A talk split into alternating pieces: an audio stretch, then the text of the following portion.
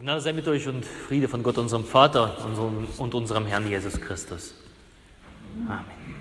Lasst uns in der Stille beten.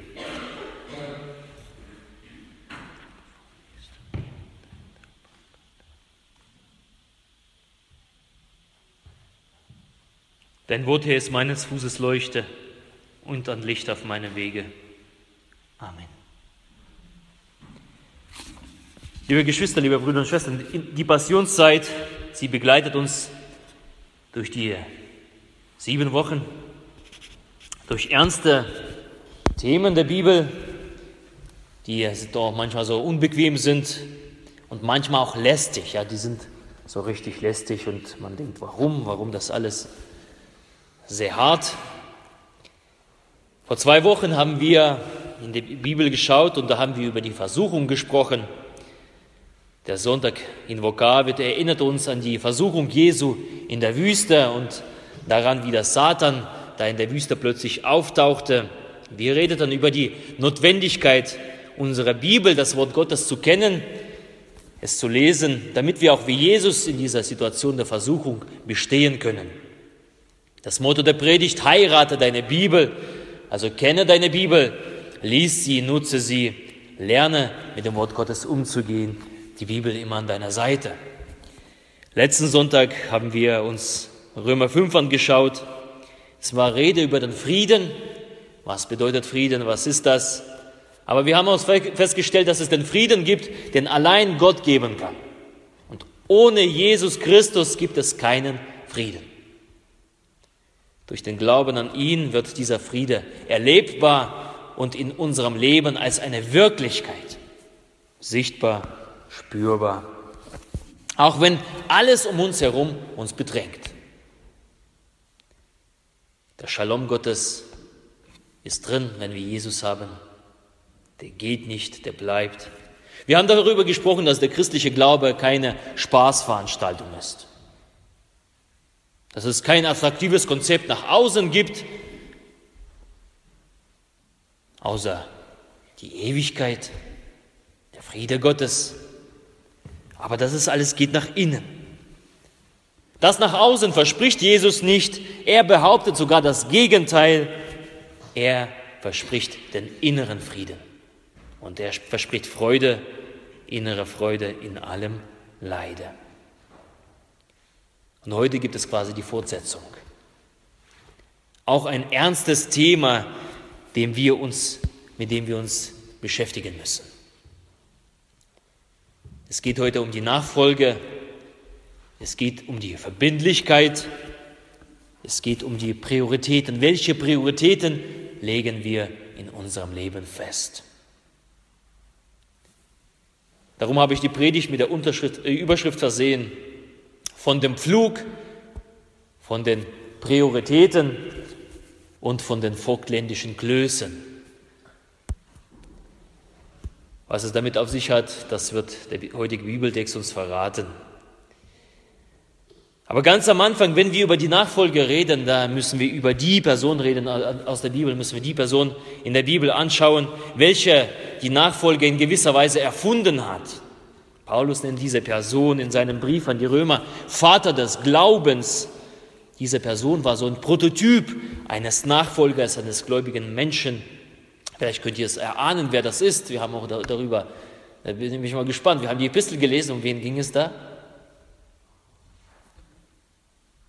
Die Epistel, 1. Mose 12. Abraham. Die Frau Kirsten hat gelesen, ihr habt zugehört. Es ist Abraham und äh, wir haben den Beginn der, dieser Geschichte gelesen und ich empfehle euch, diese Geschichte weiterzulesen. Ja, also äh, die ist, steckt unheimlich voller toller Begegnungen und Erzählungen, wie Gott mit Abraham den Weg gegangen ist. Und es gibt zu Abraham so ein tolles Lied eines katholischen äh, Mönches, der hat es mal komponiert in den 70er Jahren, glaube ich, habe ich heute, heute euch mitgebracht, würde ich gerne vorsingen.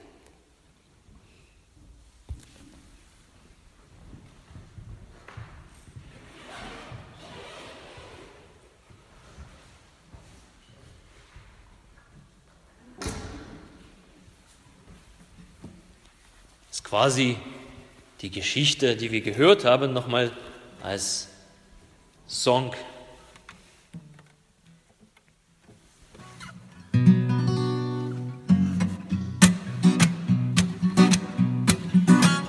Abraham, zieh fort, zieh fort, zieh aus deinem Vaterlande, lasse Freunde und Verwandte und verlass dich auf mein Wort. Abraham, zieh fort, zieh fort, lass die Toten ihre Toten, denn ich habe dir geboten, ziehe fort mit meinem Wort. Zieh fort durch Wüste und Sand und nimm meine Hand, ich zeig dir ein Land. Abraham, zieh fort, zieh fort, zieh aus deinem Vaterlande, lasse Freunde und Verwandte und verlass dich auf mein Wort. Abraham, zieh fort, zieh fort, lass den Toten ihre Toten, denn ich habe dir geboten, ziehe fort mit meinem Wort. Zieh fort, verlier keine Zeit, der Weg ist noch weit zum strahlenden Tag. Abraham, zieh fort, zieh fort, zieh aus deinem Vaterlande, lasse Freunde und Verwandte und verlass dich auf mein Wort. Abraham, zieh fort, zieh fort, lass den Toten ihre Toten, denn ich habe dir geboten, ziehe fort mit meinem Wort. So reich wie Sterne dort stehen, hab ich dir ersehen, ein Volk ohne Zahl. Abraham, zieh fort, zieh fort, zieh aus deinem Vaterlande, lasse Freunde und Verwandte und verlass dich auf mein Wort. Abraham, zieh fort, zieh fort, lass den Toten ihre Toten, denn ich habe dir geboten, ziehe fort mit meinem Wort, ziehe fort mit meinem Wort.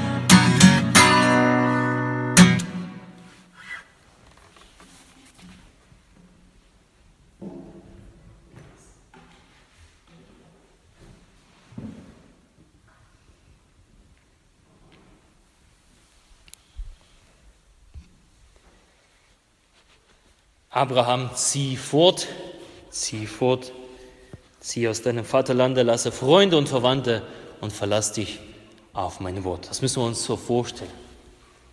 Ein 75-jähriger Mann hört eine Stimme Gottes irgendwo in Mesopotamien. Haben wir hier 75-Jährige oder so um den Dreh herum, 75 Jahre, da genau, 75 Jahre. Stellen Sie sich mal vor, Gott ruft und sagt, verlasse alles.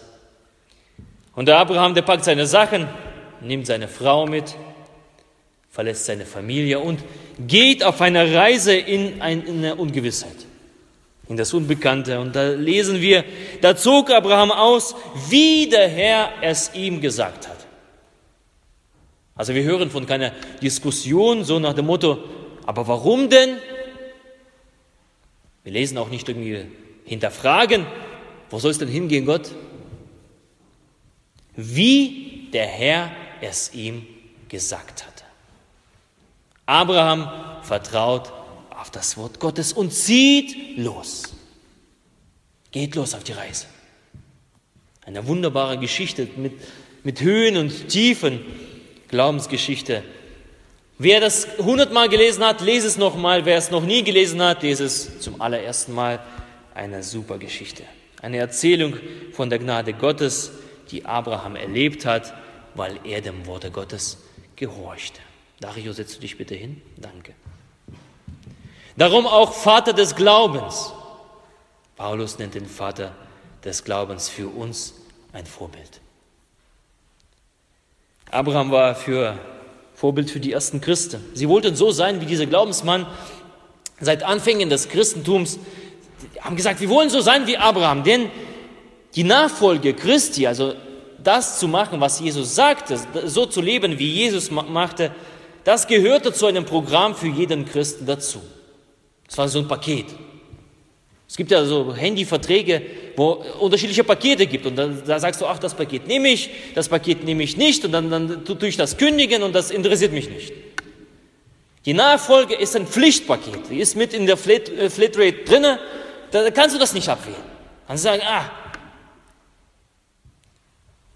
auf Lateinisch Imitatio Christi die Nachahmung Jesu, also imitieren, Jesus imitieren, Imitatio, die Nachfolge. Und eine solche Nachfolge, eine solche Nachahmung bedeutete von Anfang an Verzicht auf etwas Liebgewonnenes. Die Leute haben gelernt zu verzichten auf etwas, was ihnen teuer und lieb war. Oder zumindest es zu priorisieren, ja, Prioritäten zu setzen. Erst Gott und dann alles andere. Von dieser Prioritätenstellung redet auch das heutige Evangelium, was wir gehört haben, möchte ich gerne uns nochmal vorlesen. Lukas 9, Verse 57 und 62. Da lesen wir, als Jesus und seine Jünger auf dem Weg nach Jerusalem waren, sprach einer zu ihm, ich will dir folgen, wohin du gehst.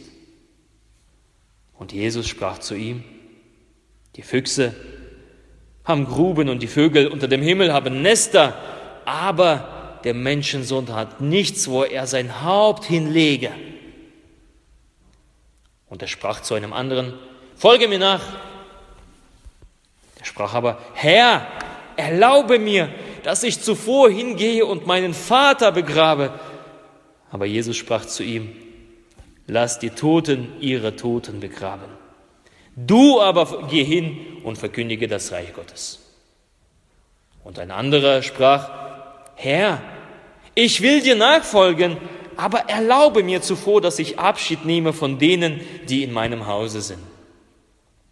Jesus aber sprach zu ihm, wer seine Hand an den Flug legt und sieht zurück, der ist nicht geschickt für das Reich Gottes.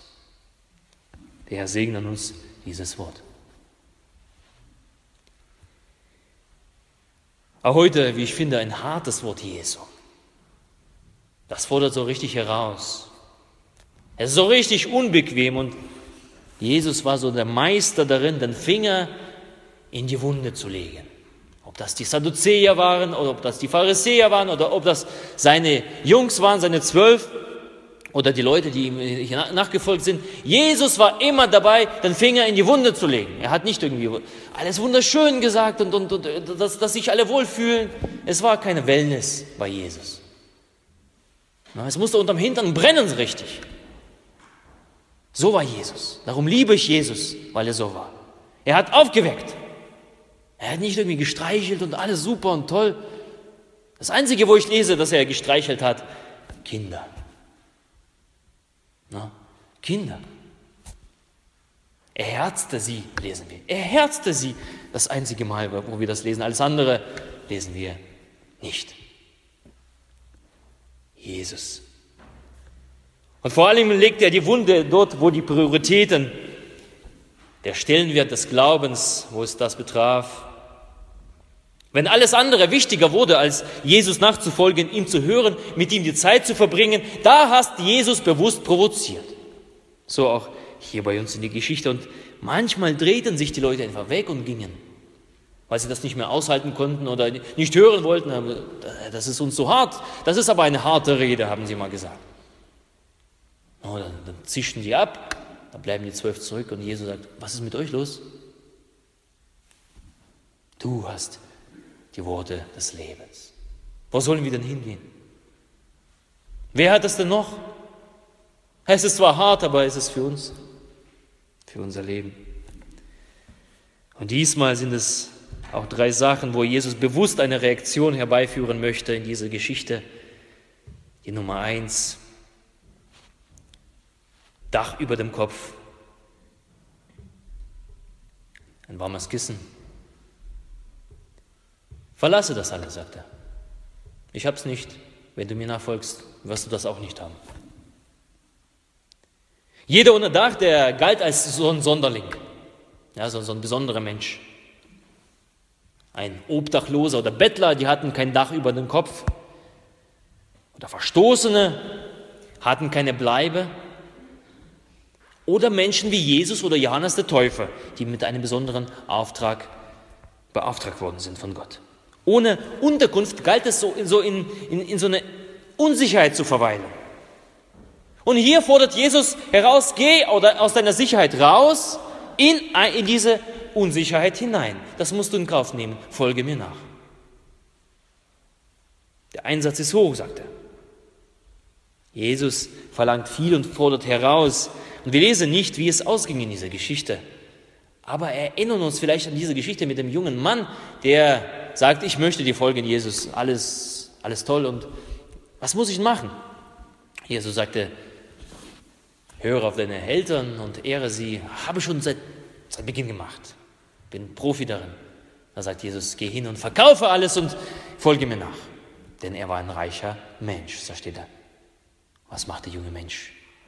Er senkt seinen Blick und geht. Und in dieser Geschichte lesen wir davon nicht, dass Jesus, ah, warte mal, warte mal, ich habe es doch gar nicht so gemeint.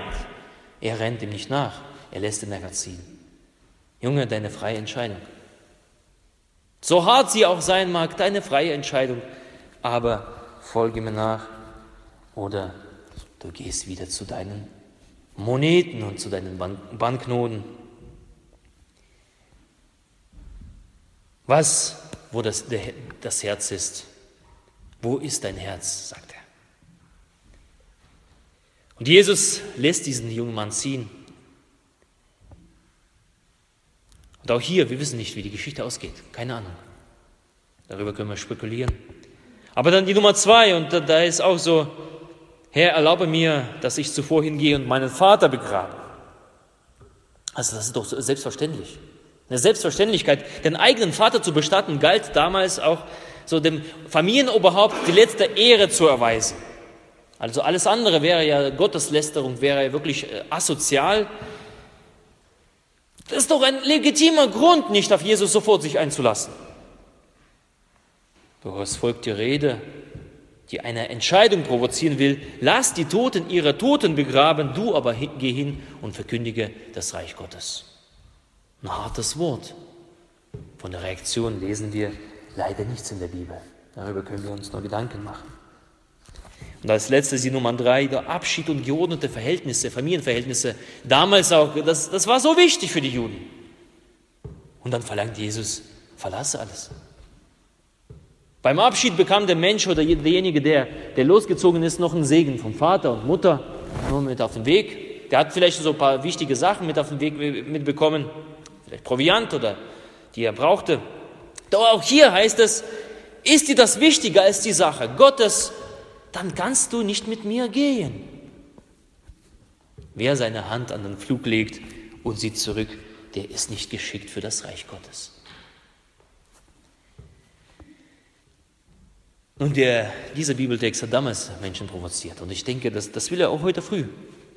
Denn dafür haben wir die Bibel, dass wir sie lesen und dass sie uns provoziert, dass wir nicht einschlafen, sondern dass wir wachsam bleiben. Das tut die Bibel. Sie provoziert uns zum Nachdenken, zum Handeln, zur Umkehr. Es wäre schlimm, wenn nicht. Wir lesen sie, damit sie uns so richtig herausfordert. Aber ich darf uns beruhigen, wir müssen heute früh nicht unsere Häuser verlassen oder unsere Familie hinter uns und wenn wir Tschüss sagen, dürfen wir auch einen Abschiedskuss geben, allen, die uns wichtig sind. Das ist okay. Es kommen aber Klöße ins Spiel, die ja meine Überschrift heute zieren, die Predigt. Ich möchte das, was wir gehört haben, so ein bisschen ins Vogtländische übersetzen. So was Jesus damals ein bisschen gemeint hat, so, so nicht ganz, aber so ein bisschen, was heute bedeuten kann. Und dabei ein wenig konkret werden, was zur Nachfolge Jesu Christi dazu gehört. Eines Tages erreichte mich nämlich ein Vorwurf, und den möchte ich hier aussprechen, meine Gottesdienste würden zu lange sein, zu lange dauern. Und die Leute gehen nicht am Sonntag in die Kirche zum Gottesdienst, besonders Gottesdienst mit Abendmahl, weil das ja ein bisschen länger dauert, ja, ähm, zum Abendmahl quasi. Abendmahl, das ist ja die Sache schlechthin für uns Christen. Da müssen eigentlich alle äh, hier rein voll sein. Weil Jesus ist präsent. Dann dürfen wir schmecken, dann dürfen wir essen, trinken. Jesus ist da, müssten eigentlich alle da sein. Und gerade bei diesen Gottesdiensten ist die Fehlquote am meisten. Vielleicht heute. Hm?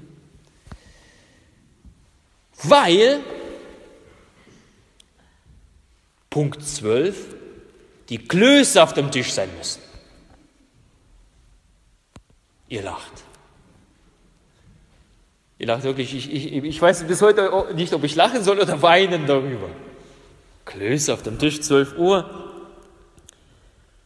Es ist schon eine schwierige Entscheidung zwischen den Klößen und dem Wort Gottes. Also das glaube ich.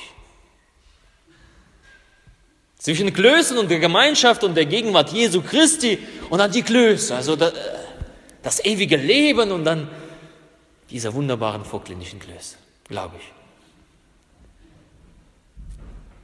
Und in diesem Fall, wenn ich dann fehle und sage 12 Uhr, äh, das muss sein, das ist Tradition, das gehört dazu, da tausche ich ein Essen, was ja an sich ja toll ist, also ich habe ja probiert und es schmeckt wunderbar, äh, eine Angelegenheit, die ich lieb gewonnen habe, gegen die Gemeinschaft mit Gott. Einmal in der Woche wenigstens. Eine bis anderthalb Stunden in der Woche sind wahrscheinlich zu viel zugemutet, liebe Schwestern und Brüder.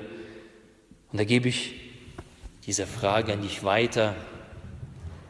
Wenn Jesus heute da sein würde und sage, er würde zu dir sagen, folge mir nach und du sagst, Jesus, Moment mal. Nur bis halb zwölf, denn um zwölf Uhr müssen die Klöße da sein. Was würde Jesus an diesem Morgen früh sagen in diesem Gottesdienst? Das hättest du ja meinen Großeltern oder Urgroßeltern erzählen sollen. Sie haben ja hervorragende Strudeln gemacht. Strudeln, das ist so eine nachahmenswerte traditionelle schwäbische äh, Spezialität unter den Bessarabien-Deutschen, also Russland-Deutsche. Wunderbar schmecken, toll. Und diese Leute, die trafen sich zum Gottesdienst im Geheimen. Unter Lebensandrohung. Sie hatten Angst um ihr Leben, als sie zum Gottesdienst zusammenkamen. Ich habe ja mein Diplom geschrieben über die Russlanddeutschen äh, oder die äh, lutherische Kirche in, in Russland. Und da habe ich eine Frau interviewt, die sagte, meine Großeltern, die legten 50 Kilometer zu Fuß am Tag entfernt, damit sie Abendmahl feiern dürfen. Mit, mit Geschwistern aus irgendwoher, die kamen irgendwie zusammen. Die mussten so durch Schnee, durch Wald, durch die, die tiefen Wald in Sibirien da durchgehen, damit sie gemeinsam Gottesdienst feiern dürfen. 50 Kilometer zu Fuß. Aber da müssen wir auch zurück, die 50 Kilometer. Denn da, es durfte ja keiner mitkriegen, dass man aus dem Lager sich rausgeschlichen hat. Es war ja so eine Kommandatur, du durftest das Lager nicht verlassen als Russlanddeutsche. Man musste zurück, bevor jemand gemerkt hat, hey, die, die Christen sind wieder weg.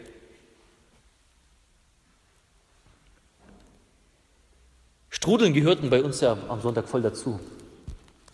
Haben wunderbar geschmeckt. Also meine Oma hat die besten gemacht. Ähm, aber sie waren Nebensächlichkeit. Sie waren nur eine Nebensächlichkeit. Den Tag des Herrn startete man mit einem Gottesdienst, mit einem Gang in ein Bethaus. Und wisst ihr was? Der Gottesdienst der dauerte nicht anderthalb Stunden, sondern zwei bis drei Stunden. Ne? Und die standen teilweise eine halbe Stunde auf den Knien und haben gebetet. Danach erst ging es ran an den Speck, wenn es überhaupt welchen gab zu dem Zeitpunkt. Der Bruder meines Urgroßvaters, der wurde eines Tages so durch die Geheimpolizei abgeholt, weil er nämlich nicht aufgehört hat zu predigen. Man hat ja gesagt, 38, äh, bis 38 soll, also soll das gesamte kirchliche Landschaft in Russland ausgelöscht sein und Predigtverbot, die Pfarrer waren zum, äh, zum Abschluss freigegeben. Und da hat er gesagt, nee. Und die Gemeinde kam und die hat, hatte gepredigt. Und da, eines Tages haben die gesagt, komm mit. Diesen Mann, den, äh, den ich als einen sehr mutigen Mann glaube, dass es ein sehr mutiger Mann war. Zuletzt hat man ihn in einem Gefangenenkonvoi gesehen, in einem Gefangenentreck, irgendwo in Fernost. Die sind durch den Schnee gelaufen. Und man hat erzählt, die Füße, die sind so richtig vor Frost, vor Kälte, vor Ermüdung so aufgequollen, dass er seine Filzstiefel aufschneiden musste, um überhaupt noch laufen zu können.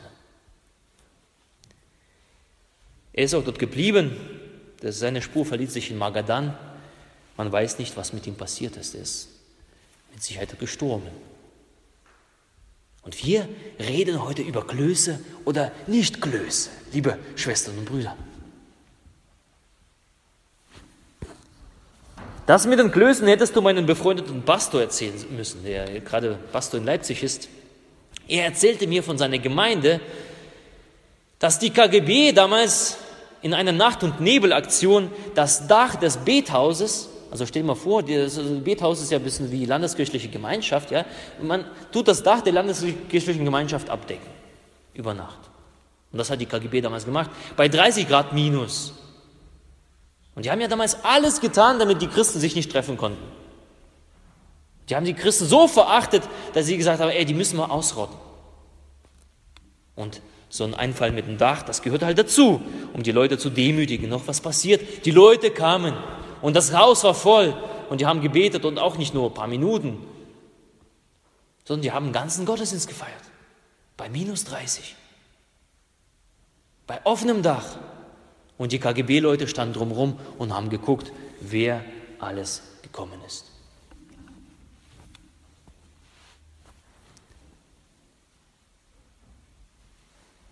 Er hat auch erzählt von jungen Leuten, 15, 16, 17,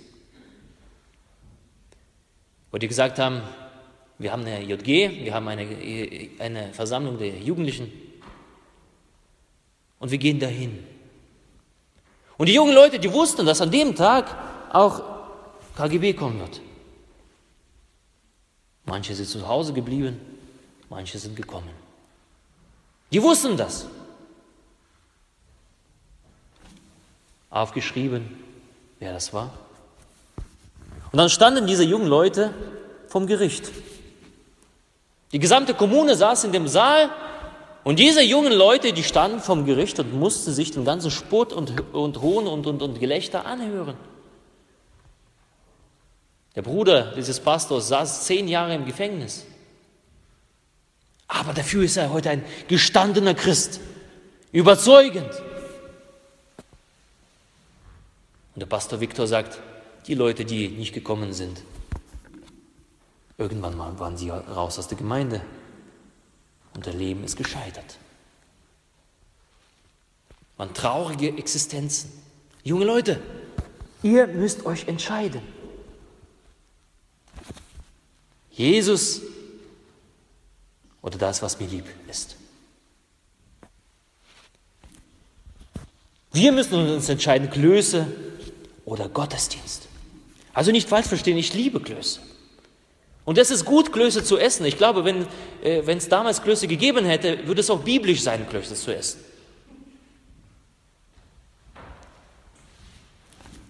Aber wenn die Klöße oder irgendwelche andere Vorwände über dem Wort stehen, dann ist, läuft irgendetwas schief.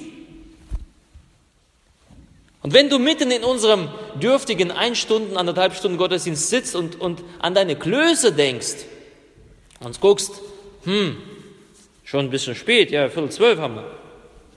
Ich komme nicht zu, äh, pünktlich. Dann lass dich vom heutigen Wort ansprechen. Wer seine Hand an den Flug legt und sieht zurück, der ist nicht geschickt für das Reich Gottes. Eins und eins. Die genannten Beispiele von, von, von, von Geschwistern und von von, von Leuten, die da in, in der Bedrängnis waren, zeigen mir so, wie die richtige Nachfolge funktioniert. Das waren Christen, die bereit waren, einen hohen Einsatz zu bezahlen, weil sie Gott von Herzen liebten. Sie liebten Gott mehr als ihr eigenes Leben und mehr als ihren eigenen Körper und, und körperliche Unversehrtheit.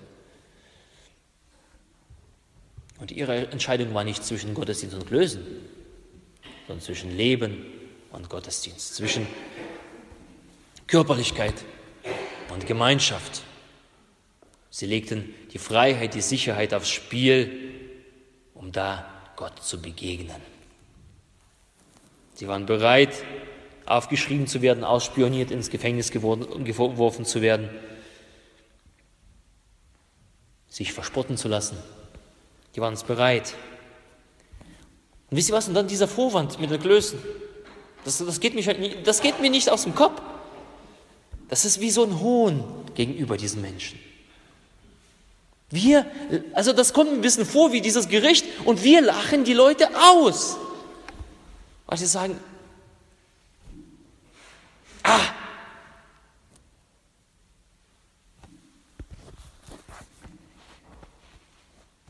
Und es gibt Geschwister, die Tag für Tag das erleben, auch heute noch. Du brauchst nur ein paar, paar tausend Kilometer in den Nahen Osten zu fahren, nach China oder Nordkorea, und da weißt du, was das heißt, sich zu treffen zum Gottesdienst, unter das Wort Gottes. Was das heißt, seinen Fuß in eine christliche äh, Versammlung zu setzen. Und die Klöße, die stehen natürlich als, als Bild da. Das ist ja also das ist überspitzt. Manche Entscheidungen in unserem Leben, die verlangen von uns viel, halt viel ab.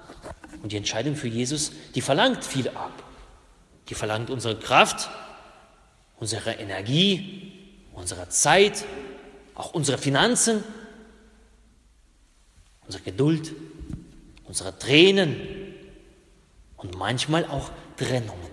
Sachen, die mir nicht gut tun oder Sachen, die mich davon abhalten, auf Gott zu hören, hinweg damit. Doch Jesus, bei Jesus war der Einsatz auch hoch und, und Jesus, der, der hatte ja einen festen Platz im Himmel. Ja, da wollen wir alle hin, im Himmel, zumindest hoffe ich das. Und äh, Jesus wollte halt nicht im Himmel bleiben. Der hatte ja super alles dort oben.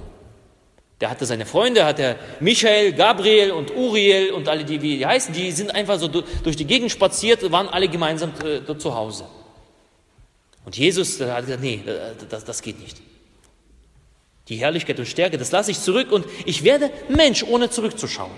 Ohne, ah Mensch, der hatte diese zwölf Jungs ausgewählt, die sich permanent gestritten haben. Da war sogar ein, ein, ein Dieb dabei, der immer wieder sich aus der Kasse bedient hat, der hat sich für diese Leute entschieden. Gegen Michael mit dem Schwert und Gabriel, der Friedensbringer. Den Flug Gottes fest in der Hand haltend, ist der Mensch geworden. Jesus wirft alles weg, was seine Mission behindert. Sein Ruf und seine Freunde, sein Ansehen, die Herrlichkeit. Er entblößt sich ja buchstäblich und stirbt elendlich, das sehen wir jeden Sonntag vor uns, er stirbt elendlich am Kreuz, nackt unter Gespött und Gelächter. Also das ist ja meistens so bei Kreuzen, ja, der hat immer so eine Schürze. Er hinkt nackt. Und alle, die vorbeigelaufen sind, haben ihn gesehen und haben ihn ausgelacht. Jesus hat viel bezahlt. Und wer Jesus nachfolgen will, der muss auch verzichten lernen, der muss auch lernen, viel zu bezahlen. Darf nicht zurückschauen. Wer Gott ernst nimmt, der muss auch Entscheidungen treffen, sein Leben in Liebe und Hingabe zu führen. Und das heißt auch mal, für eine halbe Stunde die Klöße warten zu lassen. Ja, Klöße können warten. Zuerst unser Geist und die geistige Nahrung und danach alles andere. Klöße können warten. Danach ist erlaubt, nach dem Wort Gottes. Alles ist erlaubt. Alles erlaubt uns Gott, solange es natürlich nicht in Füllerei aus, äh, und dass man fünf, fünf Dinger da, da runterschluckt. Aber alles ist erlaubt. Aber die Priorität muss Gott sein, Gottes Wort. Wer seine Hand an den Flug legt und sieht zurück, der ist nicht geschickt für das Reich Gottes. Das ist das Wort für uns heute. Und das ist mein Gebet, dass Gott uns zu solchen Nachfolgern macht, dass wir lernen zu verzichten, dass er uns helfe, uns selber unsere Interessen aus dem Blick zu nehmen und Gott im Blick beizubehalten und was ihm wichtig ist. Und es ist auch mein Gebet, dass er uns die Kraft schenkt, wenn tatsächlich ein Bedrängnis kommt, dass wir treu zu Gott stehen. Und wisst ihr was, wir dürfen jeden Sonntag das einüben, treu zu sein. Wir, dürfen, wir haben diese Gelegenheit. Wer, wer, hat, wer hat sonst auf dieser Welt noch diese Gelegenheit? Wir haben die Gelegenheit, jeden Sonntag uns unter Gottes Wort zu versammeln, wo wir entscheiden können, Klöße oder Gottesdienst, Klöße oder Gottes Wort geistige Speise. Darum bitte ich dich, sei geschickt für das Reich Gottes und entscheide dich recht. Amen.